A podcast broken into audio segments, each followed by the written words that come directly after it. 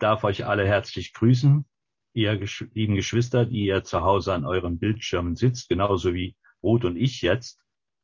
Und ich freue mich, dass wir auf diesem elektronischen Weg doch Gemeinschaft haben können und miteinander Gottes Wort betrachten können. Und auch, so wie eben geschehen, für die Anliegen in der Gemeinde beten dürfen, gemeinsam, für die Kranken, die Leidenden. Wir haben ja auch Trauernde in unserer Gemeinde, Geschwister, die liebe Angehörige verloren haben und in Trauer sind. Wir wollen sie auch nicht vergessen.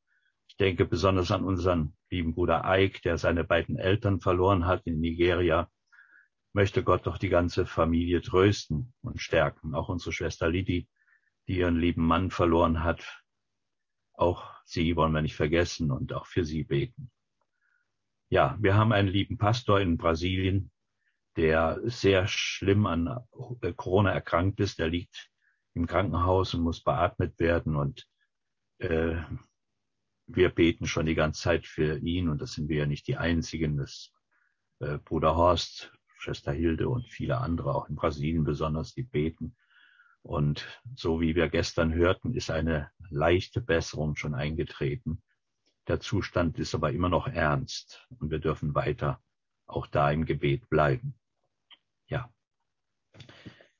Ich möchte heute Morgen mit euch vier Frauen betrachten in der Heiligen Schrift, die ihr Leben eingesetzt haben oder ihr Leben riskiert haben, um Menschenleben zu retten. Und nicht nur einfach Menschenleben, sondern ihr eigenes Volk, Angehörige ihres Volkes zu retten. Und darüber hinaus hat das Ganze auch noch eine geistliche Dimension. Das wollen wir dann gleich betrachten. Zunächst lese ich im zweiten Buch Mose Kapitel 1 den Vers 15. Äh, Und der König von Ägypten sprach zu den hebräischen Hebammen, von denen die eine Schifra hieß und die andere Pur. Wenn ihr den hebräischen Frauen helft und bei der Geburt seht, dass es ein Sohn ist, so tötet ihn. Ist aber eine Tochter, so lasst sie leben. Das war die Anordnung des Herrschers über Ägypten, das damals eine Weltmacht war. Kurz den Hintergrund. Israel befand sich ja seit Josefs und Jakobs Zeiten in Israel und das Volk hatte sich vermehrt, war gewachsen. Solange Josef lebte, ging es ihnen dort sehr gut und auch der Pharao, der äh, Josefs Chef war, der behandelte die Israeliten sehr gut. Aber wir lesen dann in der Heiligen Schrift, als Josef gestorben war und alle seine Brüder, da kam ein neuer König auf in Ägypten, der wusste nichts von Josef. Also ein Regierungswechsel, Politikwechsel. Sowas geschieht ja immer wieder in der Weltgeschichte bis zum heutigen Tag. Plötzlich eine neue Regierung und die macht oft genau das Gegenteil, was die Vorgängerregierung gemacht hat. Wir erleben das ja tagtäglich und jährlich. Ja? Denken wir jetzt an USA und andere Länder, wie sich da so die Dinge verändern und wechseln. Und das hat oft weitreichende Folgen. Hier in diesem Fall war das sehr gravierend für das Volk Israel, weil die neue Regierung sah das Volk Israel als Bedrohung an besonders ihr Bevölkerungswachstum. Und sie versuchten nun mit einschneidenden Maßnahmen dieses Wachstum einzudämmen. Und die erste Maßnahme war, von der wir lesen, sie setzten Fronvögte über sie, die sie mit Zwangsarbeit bedrücken sollten. Und sie bauten dem Pharao die Städte Pithom und Ramses als Vorratsstädte. Also Zwangsarbeit als ein Mittel, den Bevölkerungswachstum oder das Bevölkerungswachstum zu stoppen. Aber diese Maßnahme hat nicht gegriffen, sondern die Bibel berichtet uns, obwohl die Israeliten unbarmherzig zum Dienst gezwungen wurden, in harter Arbeit mit, äh, mit Ziegeln und Ton und auf den Felde und so weiter, ohne Erbarmen, brachte das nicht den gewünschten Erfolg, sondern das Volk vermehrte sich weiter. Dann griff die Regierung zu einer weiteren Maßnahme, die noch schlimmer war. Wir haben es gerade gelesen, sie gaben den die, den hebräischen äh, Hebammen den Befehl, bei der Geburt die Knaben zu töten. Diese beiden sind namentlich genannt, Schifra und Pur. Vermutlich waren das die leitenden Hebammen. Da werden wohl noch mehr gewesen sein für das Volk. Aber diese beiden hatten die Verantwortung.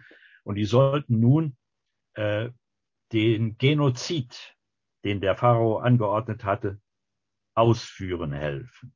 Mord an kleinen Kindern. Eine schreckliche Sache.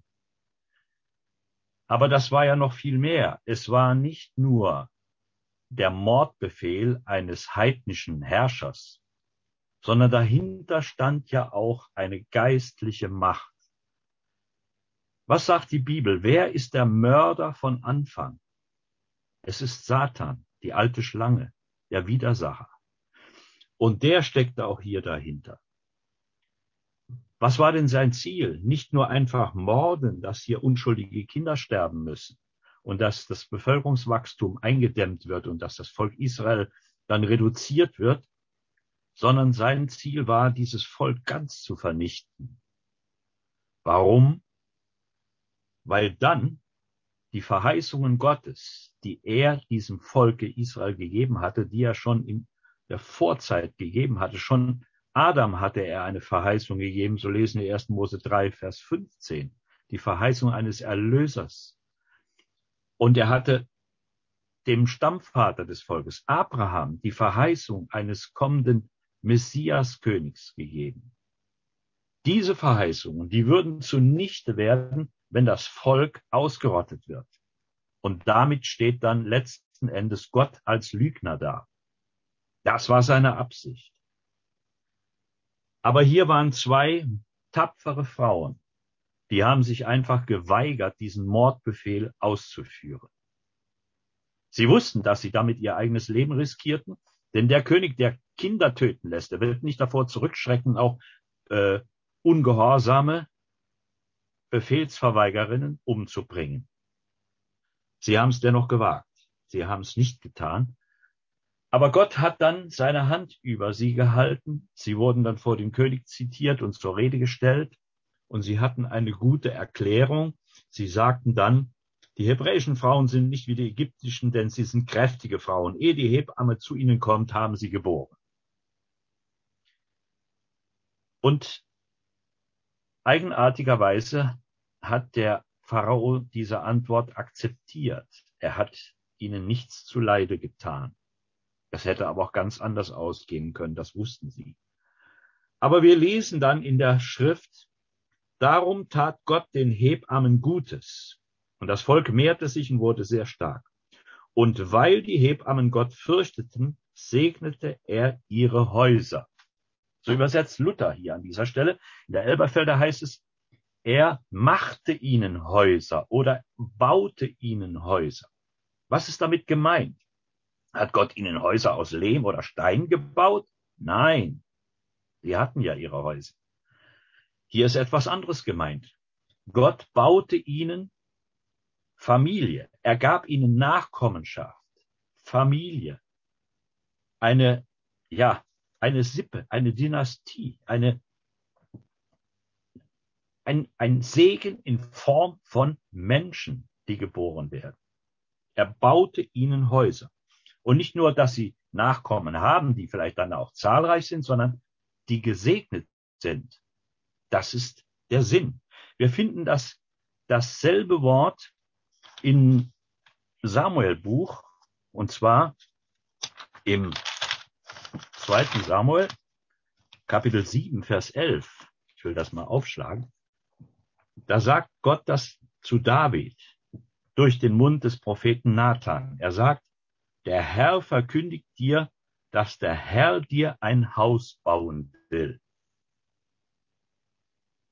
Auch hier war kein materielles Haus gemeint, denn es heißt im selben Kapitel in Vers 1, als nun der König in seinem Hause saß und der Herr ihm Ruhe gegeben hatte vor allen seinen Feinden, da sprach er zum Propheten Nathan, siehe, ich wohne in einem Zedernhaus, die Lade Gottes wohnt unter Zeltdeck.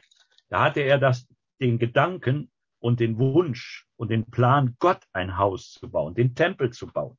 Also David besaß bereits, bereits ein Haus, das lesen wir auch zwei Kapitel vorher, als er erst kurze Zeit König war über ganz Israel, Da hatte der Nachbarkönig von, von dem Reich Phönizien Baufachleute zu ihm gesandt, die ihm, David, ein königliches Haus bauen sollten, was sie dann auch taten.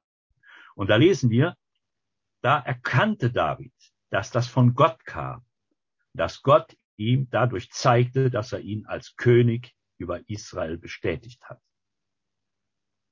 Also es ging nicht um das irdische Haus, materielle Haus, sondern Gott versprach dem David, ihm ein Haus zu bauen. Das heißt, Nachkommenschaft, das ist ja dann auch weiter erläutert in diesem Abschnitt, dass sein Königtum, äh, dass seine königliche Dynastie Bestand haben soll. Das heißt hier Vers 16, aber dein Haus und dein Königtum sollen beständig sein in Ewigkeit vor mir und dein Thron soll ewig bestehen.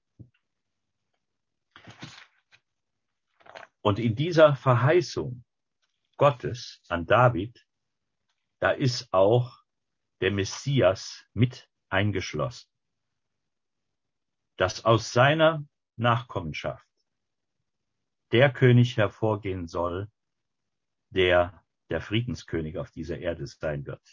Der Retter, der Erlöser, der Messias.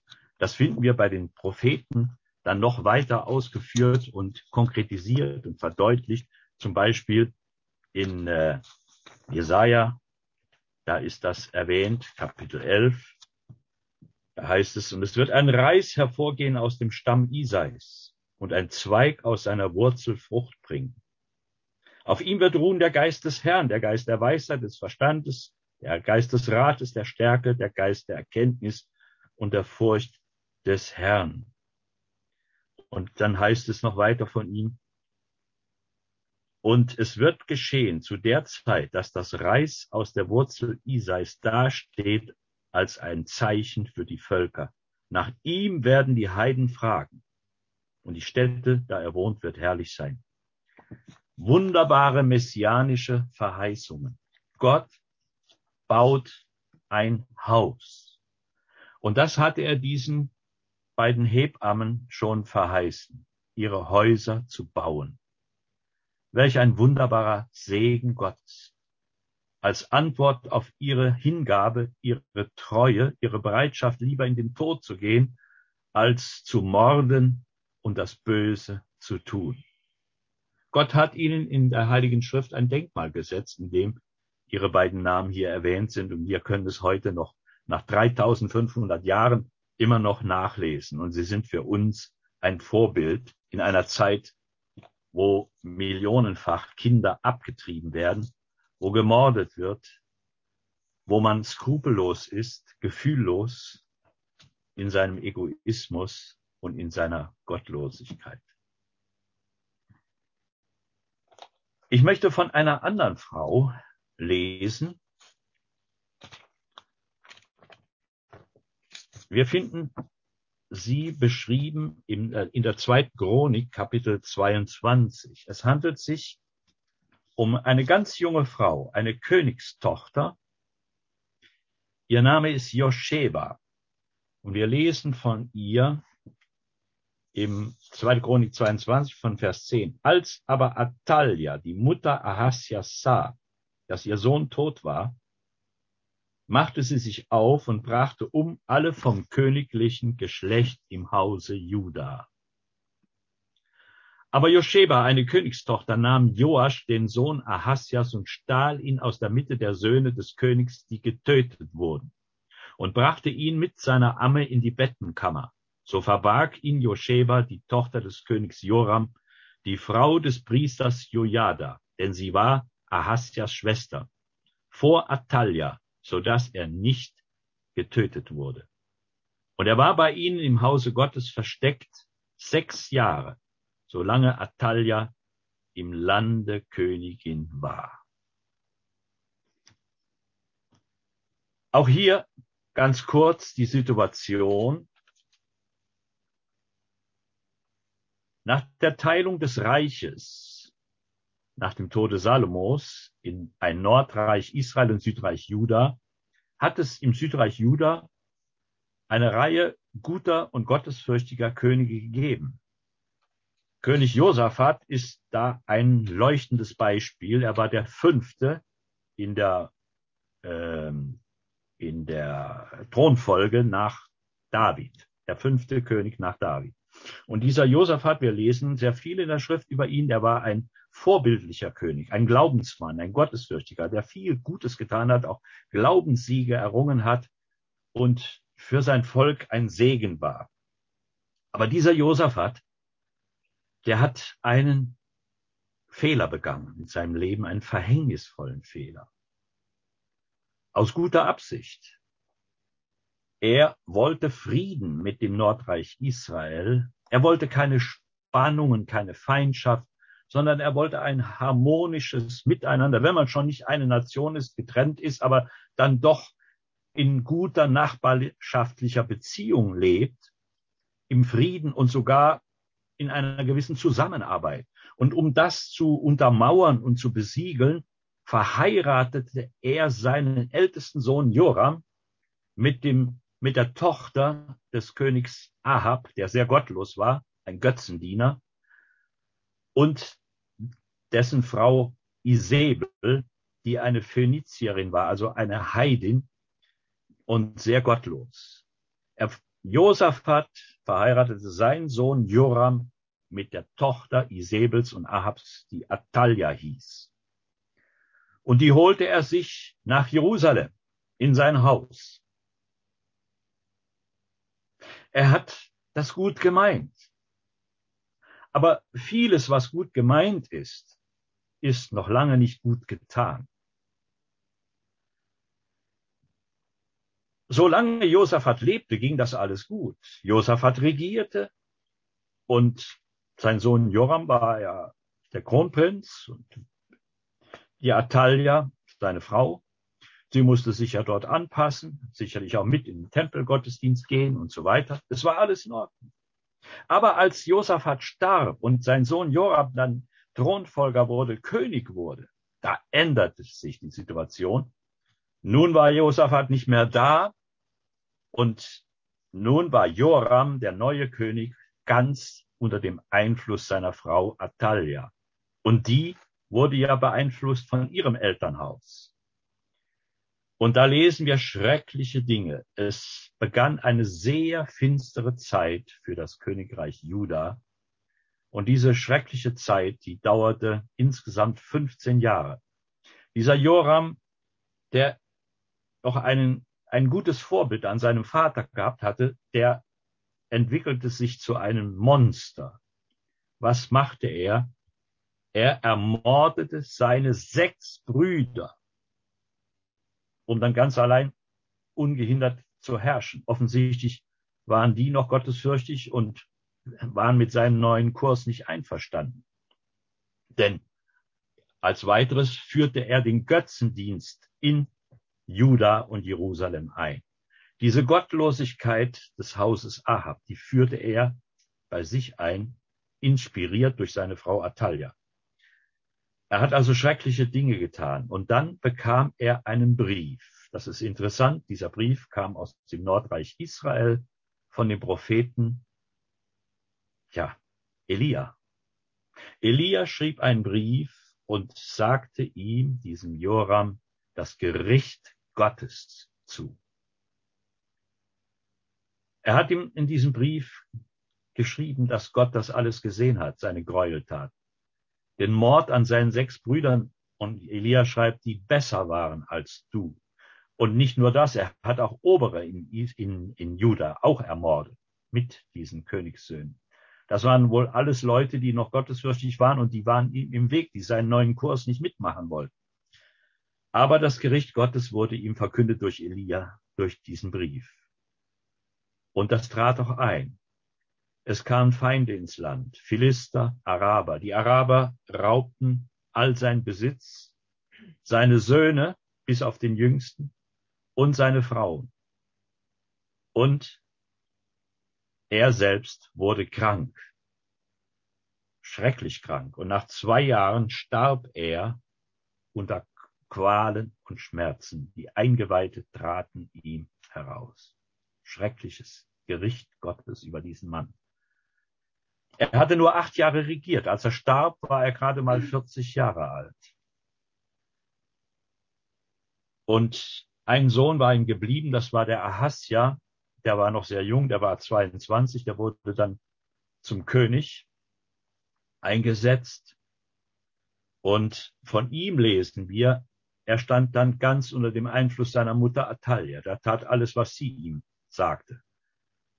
Und er war dann genauso gottlos wie sein Vater, nur nicht so ein Mörder.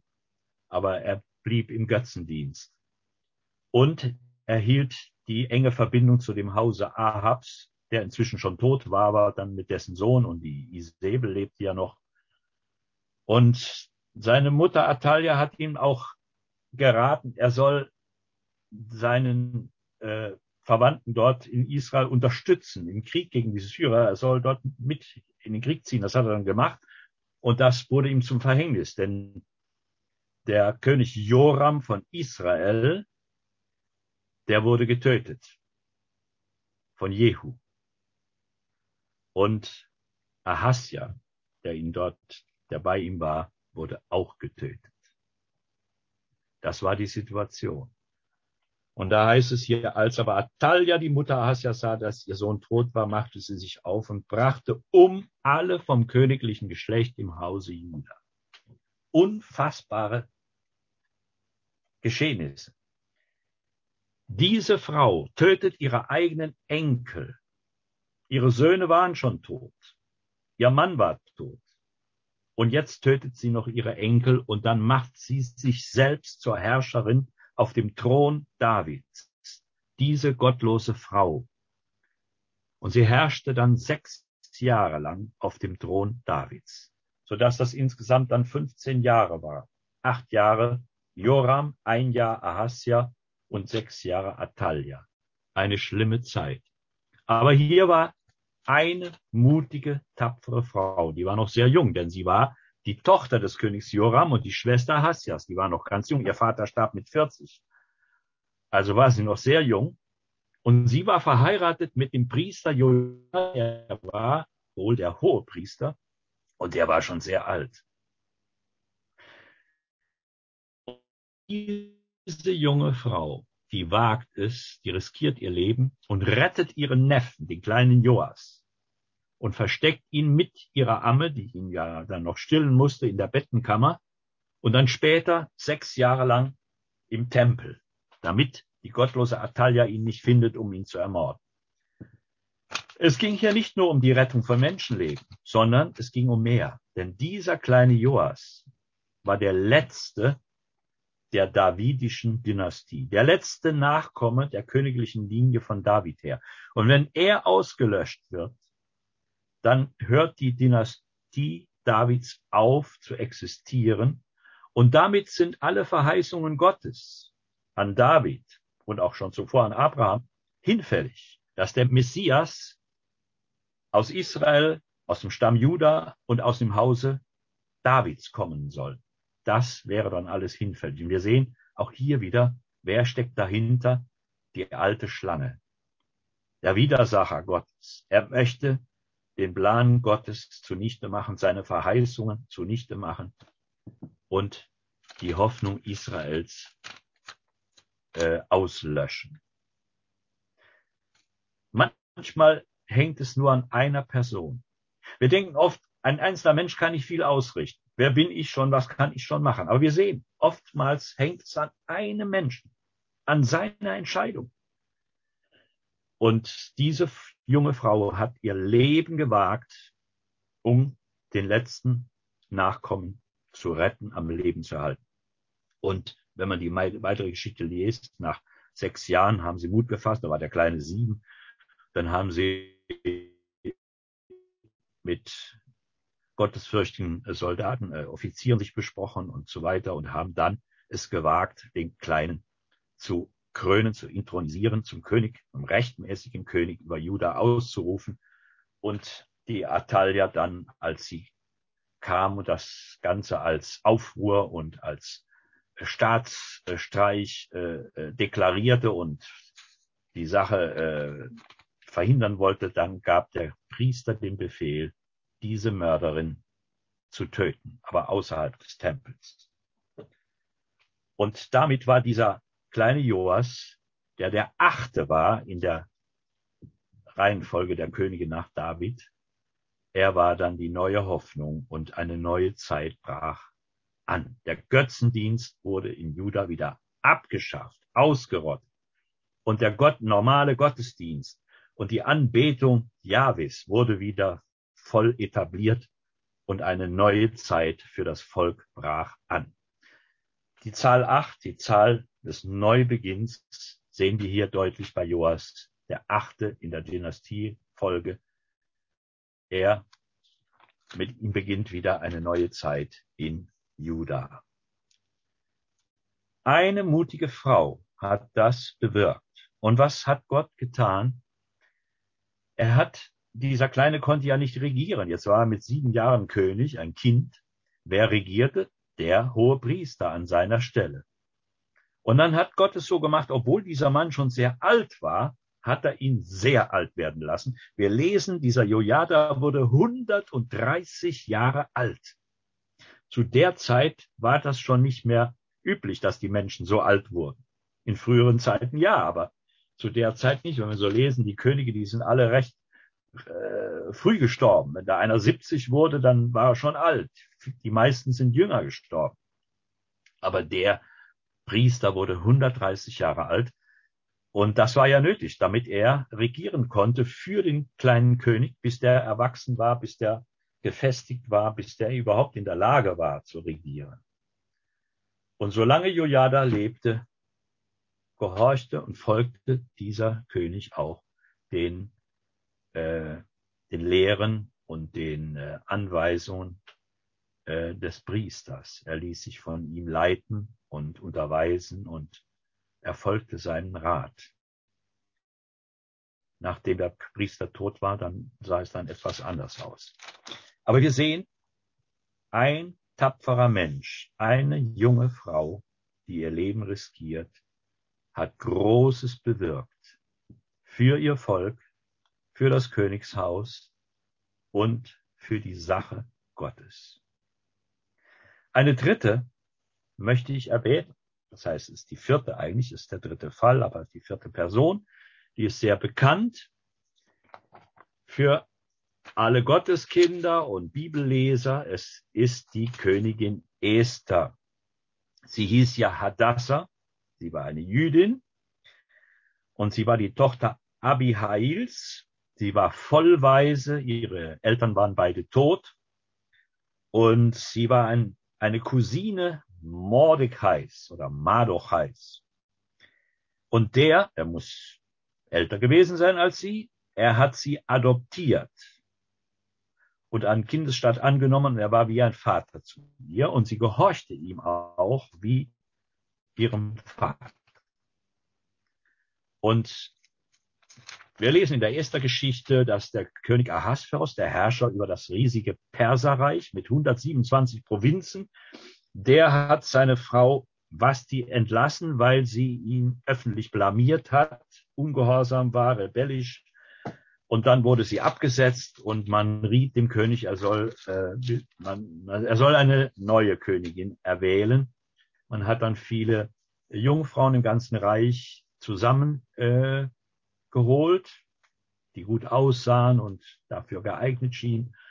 Und dann sollte der König sich unter diesen Jungfrauen eine neue Königin erwählen. Das hat er gemacht. Und diese Hadassah, die ja mit ihrem persischen Namen Esther hieß, die war eine sehr schöne und eine sehr aparte junge Frau. Die wurde auch mit erwählt und kam dann auch in dieses Auswahlverfahren und dann berichtet die Bibel, der König entschied sich für sie und er nahm sie zur Frau und machte sie zur Königin. Sie hat ihm aber nicht gesagt auf den Rat Madochais hin, dass sie Jüdin ist. Und dann hat sich das ergeben, dass ein Mann äh, politisch Karriere machte und aufstieg. Das war der Haman. Das war ein Amalekiter abstammungsmäßig und der erreicht eine hohe Position in der Regierung und der König hat ihm sehr vertraut und hat viel auf ihn gehört und hatte viel Gemeinschaft mit ihm. Und der hasste den Juden Marochai, weil der sich vor ihm nicht niederwarf, wenn er vorbeiging, weil der Marochai, der Jude, wusste, dass es ein Amalekiter und das waren Feinde Israels gewesen. Nun ja, und dies, der Hass äh, konzentrierte sich nicht allein auf Mardochai, sondern Haman beschloss, alle Juden im ganzen Perserreich ausrotten zu lassen. Und er hat einen perfiden Plan dann äh, entwickelt und er hat es geschafft, den König für diese Sache äh, einzuspannen, ihn dafür zu gewinnen, dass er dafür seine Unterschrift, sein Siegel gibt, um die Sache zu beschließen. Und dann hat er das losgeworfen, um einen geeigneten Tag im Jahr festzulegen, wann das stattfinden soll. Und dann wurde das zum Gesetz gemacht und in allen 127 Provinzen verkündet, dass an einem bestimmten Tag äh, alle Juden getötet werden dürfen und sollen. Jeder kann das machen. Er kann seine jüdischen Nachbarn ermorden und sich deren Besitz aneignen. Und da haben viele Leute dann schon die Messer gewetzt und sich schon gefreut auf diesen Tag und aus Habgier oder Neid oder Abneigung dann ihre jüdischen Nachbarn zu töten. Das Unheil war beschlossene Sache. Und die Gesetze der Meder und Perser konnten nicht geändert werden. Das schien jetzt unabänderlich. Mardochai bekam davon zu wissen und er hat dann der Esther das mitgeteilt und hat sie gebeten, sie ist jetzt diejenige, die allein noch etwas machen kann zur Rettung ihres Volkes. Sie muss mit dem Herrscher, mit dem König sprechen und ihn anflehen, dass er diese Sache nicht stattfinden lässt oder dass er das irgendwie verhindert. Und dann hat sie gesagt, äh, es ist ja Gesetz. Sie sagt, es wissen alle Großen des Königs und das Volk in den Ländern des Königs, dass jeder, der ungerufen zum König hineingeht in den inneren Hof, Mann oder Frau, nach dem Gesetz sterben muss. Es sei denn, der König strecke das goldene Zepter gegen ihn aus, damit er am Leben bleibe. Ich aber bin nun seit 30 Tagen nicht gerufen worden, zum König hineinzukommen. Also sie sah kaum eine Chance. Sie sagte, wenn ich einfach ungerufen zum König gehe, muss ich sterben. Aber Maruchai sagt zu ihr, denke nicht, dass du dein Leben errettest, weil du im Palast des Königs bist, du allein von allen Juden. Denn wenn du zu dieser Zeit schweigen wirst, so wird eine Hilfe und Errettung von einem anderen Ort her den Juden erstehen. Du aber und deines Vaters Haus, ihr werdet umkommen. Und wer weiß, ob du nicht gerade um dieser Zeit willen zur königlichen Würde gekommen bist. Und da hat sich Esther entschieden, hat gesagt, gut, ich bin bereit zu gehen und hat dann den berühmten Satz ausgesprochen, komme ich um, so komme ich um. Sagt den Juden Bescheid in der Hauptstadt, die sollen drei Tage fasten und beten. Und auch ich mit meinen Dienerinnen werde fasten. Und dann, nach drei Tagen, werde ich zum König hineingehen. Komme ich um, dann komme ich um. Wir als Bibelleser kennen ja die Geschichte und ich kann euch allen nur empfehlen, lest das zu Hause nochmal durch. Das ist ergreifend, diese Esther-Geschichte. Das ist eine wunderbare Sache, das zu lesen.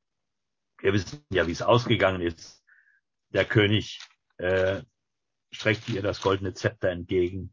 Er war ihr gnädig, sie musste nicht sterben und er hat sie dann auch angehört. Sie konnte dann ihre Anliegen vorbringen. Die ganze Sache war dann noch sehr, sehr spannend. Und am Ende war es dann so, dass die Juden nicht sterben mussten, sondern alle Widersacher und Feinde der Juden mussten sterben.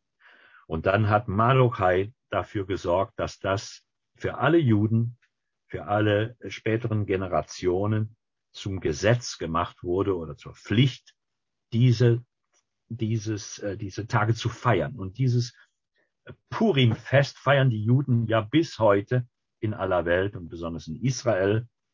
Das wird heute noch gefeiert zum Gedenken an Esther Mardochai, an ihre Errettung aus Todesnot damals im Perserreich. Wir sehen auch hier der Hintergrund, der alte Widersacher, er wollte das ganze Volk ausrotten. Holocaust. Ja. Antisemitismus.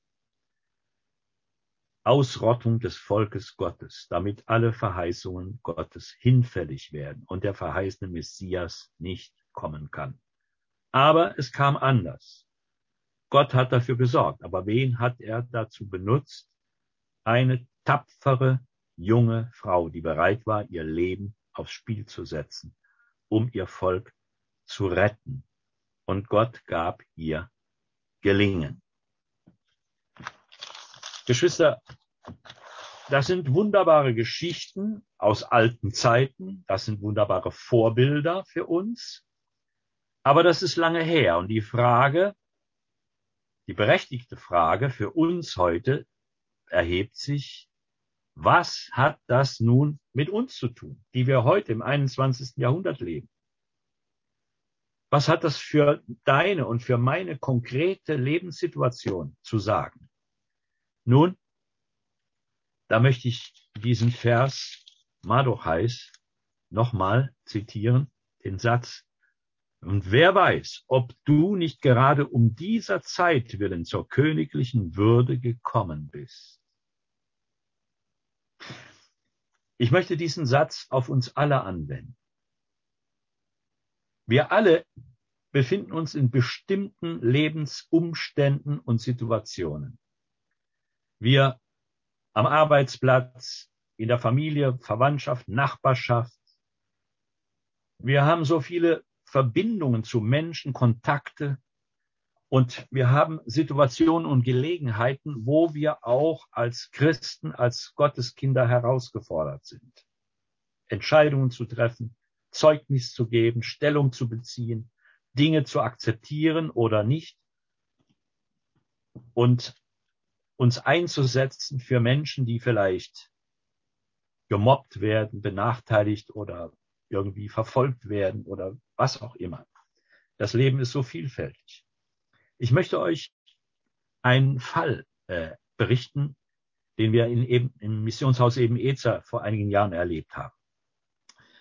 Wir hatten ja ein Gästehaus, es kamen ja immer viele Gäste im Laufe des Jahres ins Haus, auch ganze Gruppen, Einzelgäste, Familien. Und da kam eines Tages eine 90-jährige alte Dame aus Frankfurt. Und sie kam äh, aufgrund des Hinweises einer afrikanischen Krankenschwester, eine schwarze Perle, die gläubig war, eine Äthiopierin. Und die hat dieser alten Dame empfohlen, sie soll nach eben Ezer gehen für eine Zeit und hat sie auch dorthin begleitet und äh, also hingebracht, ja, und dann nach später auch wieder abgeholt. Und diese alte Dame, ja, die kam da ins Haus und äh, wir hatten in der Woche einen Gastprediger, das war der holländisch-österreichische Evangelist Jan de Wilde. Und äh, so hatte ich selbst ja nicht den Predigtdienst. Ich traf diese, diese alte Dame und habe mit ihr mich ein wenig unterhalten und dann habe ich festgestellt, die ist so unruhig und die, irgendwas hat die. Ich war der Meinung, das ist eine gläubige Frau und, und die war so unruhig. Ich dachte, die hat irgendein Problem und dann sprach ich den Jan de Wilde an und sagte, hör mal, sprich doch mal mit dieser Frau, wenn sie Gottesdienst, nach, vielleicht nach dem Gottesdienst, die hat irgendein Problem und sprich doch mal mit ihr, vielleicht kannst du ihr helfen. Und das hat er getan. Er war ja ein, ein erfahrener Evangelist und Seelsorger. Und siehe da, das Problem, das die alte Dame hatte, war, dass sie keinen Frieden hatte. Sie war noch gar nicht bekehrt. Sie hatte keinen Frieden mit Gott und sie hatte keinen Frieden in ihrem Hause, in ihrer Familie. Da herrschte das Chaos, Feindschaft, Unversöhnlichkeit, Trennung. Und das war ihre Not. Gott sei Dank. Diese alte Dame bekehrte sich. Sie nahm Jesus als ihren Retter an. Sie war schon sehr alt, aber noch geistig war sie noch voll fit. Und das wirkte sich dann so aus, dass auch ihr erwachsener Sohn, der schon so ungefähr 60 war oder über 60, der bekehrte sich auch und auch der zweite Sohn. Und diese beiden Söhne, die lebten, hatten jahrelang in Feindschaft gelebt, in Unversöhnlichkeit. Da war wohl auch noch eine Tochter. Also die waren alle verkracht und verzankt und verfeindet. Und die Mutter, die litt darunter. Und jetzt, wo der Erlöser, der Retter in ihr Leben gekommen war und dann durch sie auch in das Leben ihrer beiden Söhne, was stand, fand statt? Versöhnung, Vergebung und ein ganz neues Familienleben. Der ältere Sohn, der kam dann danach nochmal nach eben Ezer und der hat uns diese Geschichte erzählt. Und eine Zeit lang später haben wir beide nochmal getroffen in Frankfurt, als Ruth und ich in der äthiopischen Gemeinde zu Gast waren. Da haben wir sie nochmal getroffen. Gott hatte wunderbar in diese Familie eingegriffen und diese Finsternis vertrieben und ein neues Leben geschenkt. Wodurch? Weil diese äthiopische Krankenschwester, die ein Gotteskind war, an ihrem Platz, an ihrem Arbeitsplatz die Not dieser Frau erkannt hat und auch gewusst hat, was einzig und allein ihr wirklich helfen kann, nämlich das Evangelium Jesu Christi, die Erlösung, die Errettung. Und sie wusste von eben Ezer, wohl durch ihren Onkel, den Pastor äh, Eshet, Dr. Eshetu Gurmu, und hat dann diese Frau nach eben Ezer gebracht. Ist es nicht wunderbar? Geschwister, wir gefragt und gefordert, solche Segensträger äh, zu sein, anderen Menschen in unserem Umfeld zum Segen zu sein, anderen zur Seligkeit zu verhelfen oder in irgendwelchen Nöten, Bedrängnissen. Wir dürfen Zeugen unseres auferstandenen Herrn sein und wir dürfen ein Segen sein für die Menschen um uns her. Wie hat Madokai gesagt? Vielleicht bist du gerade zu diesem Zweck an diesen Platz gekommen, damit Gott dich an der Stelle gebrauchen kann. Zum Segen vielleicht für eine Person oder eine Familie oder verschieden. Lass dich von Gott gebrauchen. Amen.